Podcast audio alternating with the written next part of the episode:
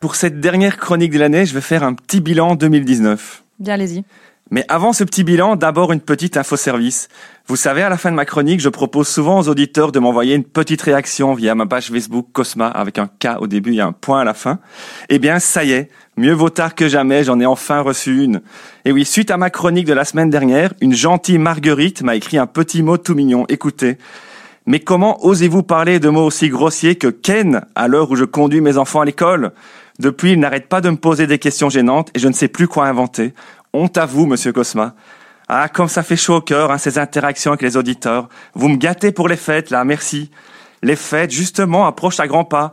Et si vous angoissez déjà l'idée de passer ces soirées avec votre oncle raciste, votre cousine provinciale ou votre neveu Asperger, un petit conseil, préparez-vous pour cette épreuve en révisant les grands événements de l'année 2019. Et pour vous aider, voici mon petit bilan de cette belle année qui s'achève. Alors 2019, c'était d'abord voir Roméo Elvis partout, puis de plus en plus sa sœur et donc de moins en moins le frère de sa sœur, puis ne plus voir qu'Angèle et commencer peu à peu à oublier le nom de son frère. Roméo comment encore? Allez, euh, Roméo comme ce chanteur de rock américain là. Puis 2019, c'était aussi des élections en Belgique qui n'avaient tellement servi à rien qu'on se demandait déjà si on n'allait pas devoir retourner aux urnes en 2020. Alors qu'on était pourtant encore très loin de notre record de 541 jours sans gouvernement comme les Belges étaient devenus des petits joueurs quand même en quelques années. Hein. Mais de nouvelles élections, ce serait bien risqué avec notre gouvernement en affaires croulantes et notre royaume de plus en plus divisé. Un exemple de division, eh bien en fait la première recherche Google des Flamands en 2019, qui est WTFOC, donc F-O-C-K, c'est une série, euh, une série TV euh, internet sur l'école. Elle est totalement inconnue de l'autre côté du mur linguistique. Oui, je sais, ce n'est encore qu'une frontière, mais j'anticipe déjà de quelques années alors que la première recherche Google des Wallons, eh bien, ça reste toujours le site du Forum. Mais non, je rigole. En fait, c'est Forum plus sexe plus Jacqueline Galland. Bon, je rigole aussi. Ensuite, 2019, c'était l'incendie, de la cathédrale Notre-Dame, bien sûr, hein, l'événement le plus tweeté dans le monde.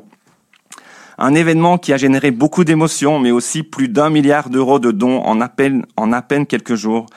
Une somme qui a choqué beaucoup de gens car ils pensaient qu'on était plus généreux envers une église qu'avec les SDF.